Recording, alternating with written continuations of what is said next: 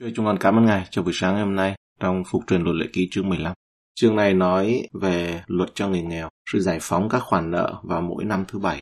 Câu 1 đến câu 6. Cuối mỗi năm thứ bảy, ngươi phải làm năm giải thích. Đây là lệ của sự giải thích. Phàm chủ nợ phải giải thích món vay mà mình đã chịu cho kẻ lân cận mình vay. Ngươi chớ thúc kẻ lân cận mình hay là anh em mình trả lại, vì người ta đã cáo rao năm giải thích cho Đức Giê-hô-va. Ngươi được thúc người ngoại bang trả lại, song ví anh em ngươi có vật chi thuộc về mình thì phải tha vật ấy cho ngươi. Nhưng nơi ngươi chẳng nên có kẻ nghèo nàn, vì Đức Giê-hô-va sẽ hẳn quả ban phước cho ngươi trong xứ mà Giê-hô-va Đức Chúa Trời ngươi ban cho ngươi nhận lấy làm sản nghiệp. Miễn ngươi chăm chỉ nghe theo tiếng của Giê-hô-va Đức Chúa Trời ngươi, cẩn thận làm theo điều răn mà ta truyền cho ngươi ngày nay. Vì Giê-hô-va Đức Chúa Trời ngươi sẽ ban phước cho ngươi, y như Ngài đã phán, ngươi sẽ cho nhiều nước vay, còn tránh ngươi không vay ai. Ngươi sẽ quản hạt nhiều nước, song các nước ấy sẽ chẳng quản hạt ngươi. Ngươi phải làm năm giải thích ở Israel, tiền luôn được cho vay với sự dự tính tức là họ có sự hiểu biết trước là cứ đến mỗi năm thứ bảy thì các khoản nợ này sẽ được hủy bỏ vì vậy, không có kiểu nợ dài hạn ở trong cái ý nghĩa này tiền không bao giờ mà có thể cho vay hoặc là để cho nợ trong quá 6 năm đó là sự giải phóng của Chúa đây là một vấn đề quan trọng đối với Đức Chúa Trời. Sự giải phóng được cho là sự giải phóng của Chúa. Do Israel tuân theo mạng lệnh này, nên ở Israel sẽ không bao giờ có một giai cấp thấp hèn, vĩnh viễn. Một số người có thể trải qua một giai đoạn tồi tệ, nhưng dần dà sẽ có một cơ hội xây dựng lại cuộc sống của họ về mặt tài chính. Nơi ngươi chẳng nên có kẻ nghèo nàn. Đức Chúa Trời đã thiết lập một hệ thống kinh tế, trong đó không ai phải chịu nghèo kinh niên. Nếu mọi người vâng lời Chúa, Ngài sẽ ban phước cả về quyền tể trị và kết quả tự nhiên của sự vâng lời, và họ sẽ không bị nghèo.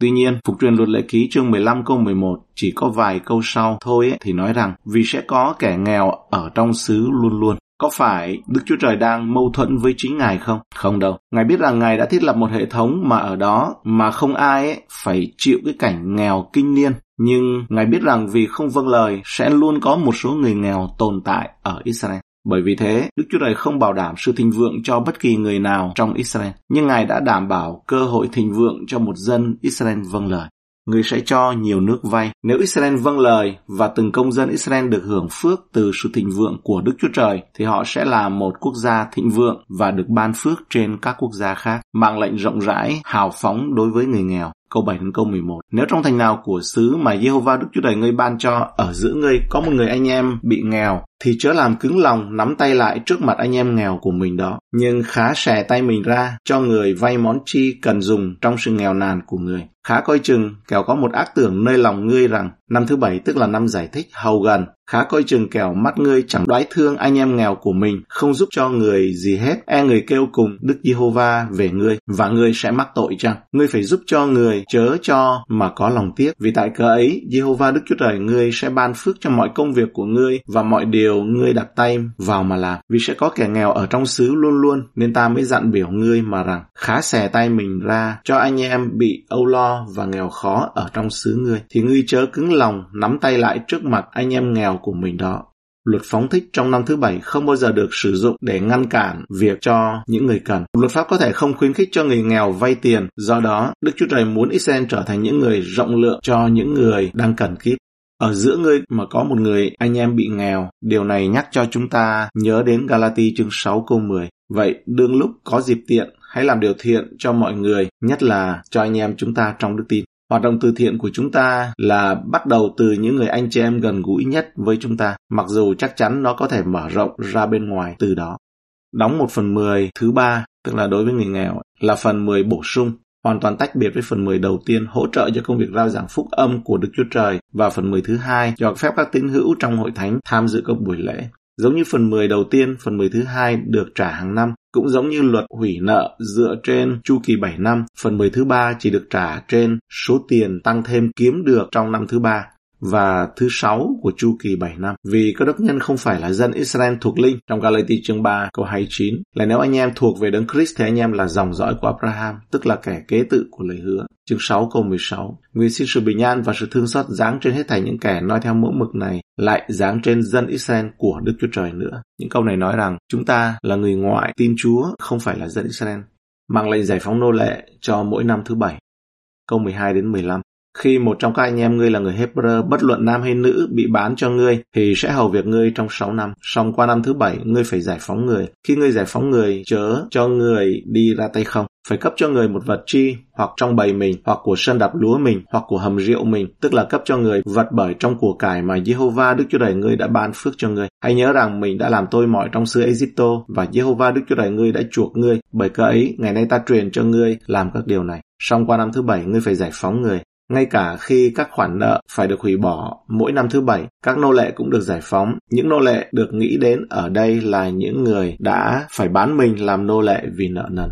Điều này chắc chắn rằng một cuộc phá sản không gây hại cho người Israel trong suốt cuộc đời của họ. Điều tồi tệ nhất có thể xảy ra là họ sẽ phải phục vụ ai đó không lương trong 6 năm. Khi ngươi giải phóng người, chớ cho người đi ra tay không. Đức Chúa này đã truyền lệnh rộng rãi cho người nô lệ sắp sắp được giải phóng. Cho anh ta một cái gì đó để bắt đầu cuộc sống mới. Điều này sẽ mang lại cho người nô lệ sắp được tự do hy vọng và động cơ lớn hơn để làm hài lòng chủ nhân của mình.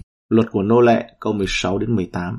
Nhưng nếu kẻ tôi mọi người nói rằng tôi không muốn đi ra khỏi nhà chủ vì nó mến ngươi và gia quyến ngươi, lấy làm thỏa lòng phục dịch ngươi, thì bây giờ ngươi phải lấy một cái dùi để tai người, kề cửa mà sỏ. Vậy người sẽ làm tôi tớ ngươi luôn luôn. Ngươi cũng phải làm như vậy cho tớ gái mình. Ngươi chớ có nặng lòng mà giải phóng người, vì người đã phục dịch ngươi 6 năm, ăn phân nửa công giá của một người làm mướn. Vậy Jehovah Đức Chúa Trời ngươi sẽ ban phước cho ngươi trong mọi công việc ngươi làm. Nhưng nếu kẻ tôi mọi người nói rằng tôi không muốn đi ra khỏi nhà chủ, nếu một nô lệ yêu chủ và muốn tiếp tục phục vụ người chủ, thì anh ta không bắt buộc phải rời xa chủ vào năm thứ bảy. Vì nó mến ngươi, ngươi phải lấy một cái dùi để tai người kề cửa mà sọ người nô lệ sẵn lòng có thể ở lại và địa vị của anh ta được tuyên bố bằng cách đâm xuyên qua vành tai của anh ta bằng dùi trước cửa nhà của chủ nhân, đóng vào cái cột. Tại đó anh tuyên bố tình yêu và sự tận tụy của mình đối với người chủ nhân của mình suốt đời. Một người nô lệ tình nguyện, người được tự do lựa chọn nhưng vẫn chọn người chủ nhân của mình. Chúa Giêsu là sự hoàn thành tuyệt vời, sự ứng nghiệm tuyệt vời của người nô lệ sẵn lòng này, về hình ảnh của người nô lệ tình nguyện này.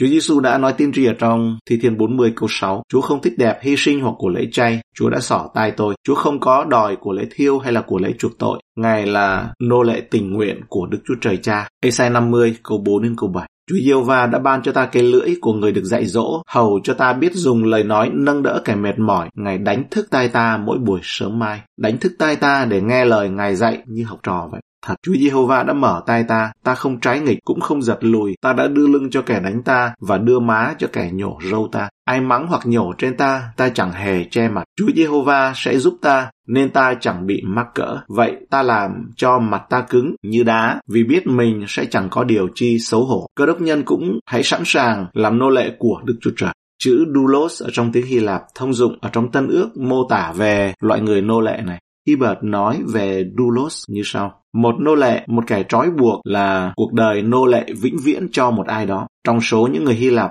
với ý thức mạnh mẽ về tự do cá nhân, thuật ngữ này mang một hàm ý xấu xa. Như vậy ở đây chúng ta thấy cái sự hạ mình của Chúa là Chúa mang tâm tính giống như một người nô lệ ở trong luật pháp là nô lệ cho nên đưa lưng cho kẻ đánh ta, đưa má cho kẻ nhổ râu ta. Vì vậy cho nên chúng ta muốn biết học biết sự hạ mình ấy, thì chúng ta cần phải biết ý nghĩa này. Còn nếu không ấy, thì chúng ta sẽ chỉ học theo gọi là sự đắc nhân tâm. Nó không xấu nha, nhưng mà nó không có đi vào lòng. Lòng của chúng ta hay là cái tai trong lòng của chúng ta cần được xỏ tai. Rồi ai mắng hoặc nhổ trên ta, ta chẳng hề che mặt và Chúa Giêsu cũng như vậy. Ngài chịu những cái điều đó. Đây là tâm tính của một người nô lệ chứ không phải là của một người đứng trong vị trí là quan tòa, không phải của một người đứng trong vị trí là vua trên muôn vua, chúa trên muôn chúa.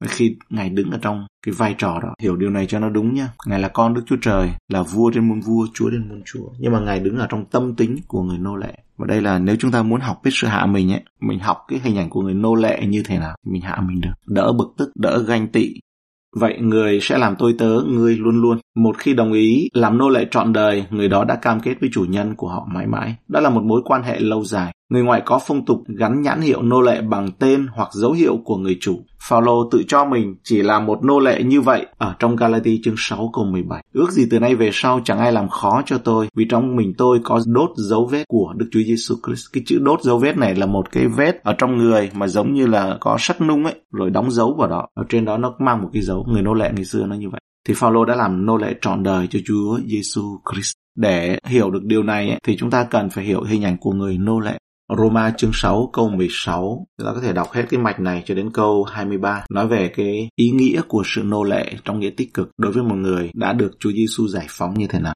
Anh em há chẳng biết rằng nếu anh em đã nộp mình làm tôi mọi đặng vâng phục kẻ nào, thì là tôi mọi của kẻ mình vâng phục, hoặc của tội lỗi đến sự chết, hoặc của sự vâng phục để được nên công bình hay sao? Nhưng tạ ơn Đức Chúa Trời vì sau khi anh em làm tôi mọi tội lỗi, thì đã từ lòng vâng phục đạo lý là sự đã làm mực thước cho mình. Vậy anh em đã được buông tha khỏi tội lỗi, trở nên tôi mọi của sự công bình. Chúng ta thấy không? Tôi mọi của sự công bình. Người chủ đó là công bình. Như Chúa Giêsu đối với Đức Chúa Trời Cha làm tôi mọi của sự công bình rồi, tôi nói theo cách loài người, vì xác thịt của anh em là yếu đuối.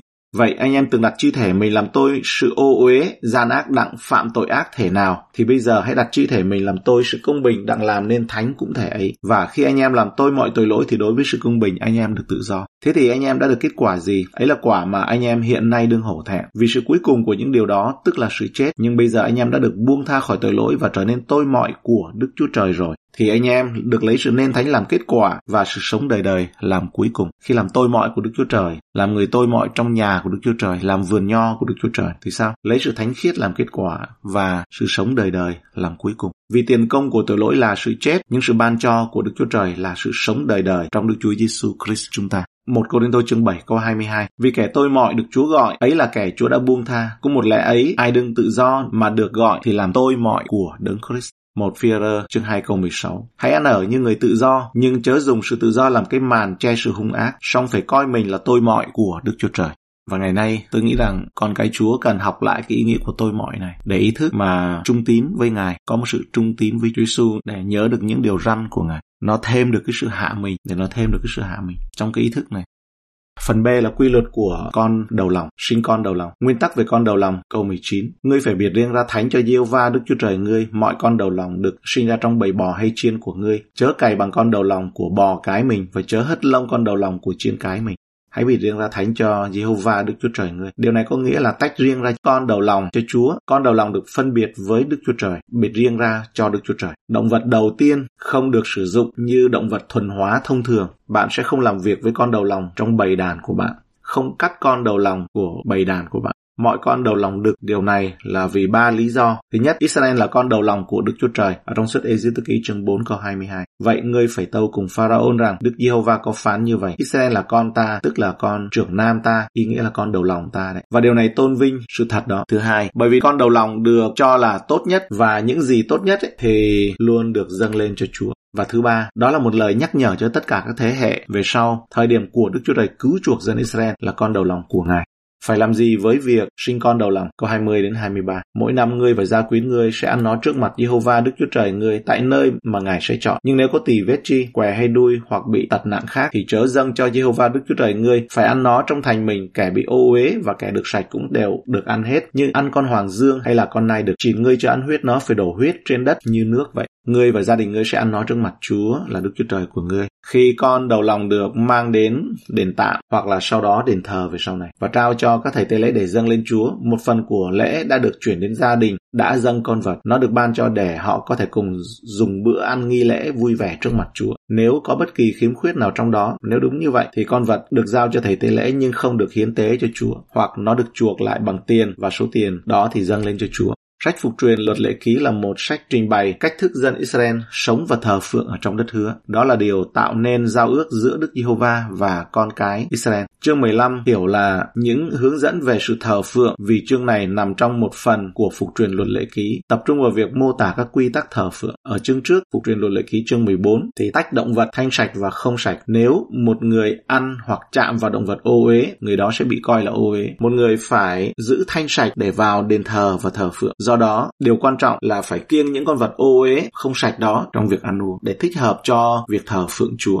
Phục truyền luật lệ ký chương 16 thảo luận về lễ vượt qua và các lễ hội khác trong lịch thờ phượng của dân Israel. Phục truyền luật lệ ký chương 15 ấy, có thể được coi là điểm báo trước, dấu hiệu báo trước về những lời nhận xét của Đức Chúa Trời ở trong Esai chương 58 câu 6 đến câu 7. Sự kiêng ăn mà ta chọn lựa há chẳng phải là bẻ những xiềng hung ác, mở những trói của ách, thả cho kẻ bị ức hiếp được tự do, bẻ gãy mọi ách hay sao? Há chẳng phải là chia bánh cho kẻ đói, đem những kẻ nghèo khổ đã bị đuổi đi về nhà mình, khi thấy kẻ trần truồng thì mặc cho và chớ hề ngoảnh mặt quay lưng đối với những kẻ cốt nhục của mình hay sao? Khi Đức Chúa Trời nói rõ những gì Ngài yêu cầu từ sự thờ phượng thì đây không phải là cái mà tôi chọn để cắt những cây ách và để những người áp bức được tự do. Theo cách này, phục truyền luật lệ ký 15 phát thảo cách thức mà dân Israel sống cuộc đời của họ như sự thờ phượng đối với Chúa. Dân Israel cần nên tuân thủ những cái điều răn này và cái năm hân hỷ đó là các khoản nợ được khai phóng, tức là được giải phóng về được sự tha thứ. Họ đã mở rộng trái tim, bàn tay của họ, xòe tay ra cho những người cần sự giúp đỡ, bất kỳ điều gì mà họ thiếu.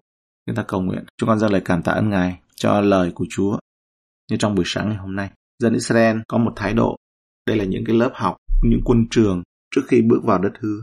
Tôi dùng môi xe và nhắc lại cho họ. Xin lời của Ngài được ghi trong lòng của chúng con, ghi trong bảng lòng của chúng con. Và chúng con được đến ở cái mức này, ở cái điểm này trong buổi sáng ngày hôm nay để không lấy nghe làm đủ mà tự lừa dối mình, để không làm theo lý trí, để không phải là học một khoa đạo đức mà cuộc đời của chúng con ý thức được rằng là chúng con nguyện làm tôi mọi cho Đức Chúa Trời, nguyện làm tôi mọi cho Đấng Christ, nguyện mang thập tự giá thế gian sau lưng và thập tự giá ở trước mặt, không làm tôi mọi cho xác thịt nữa, nhưng mà xin cho chúng con được đi theo Đức Thánh Linh, làm quen với Đức Thánh Linh. Chúng con cảm tạ ơn Ngài.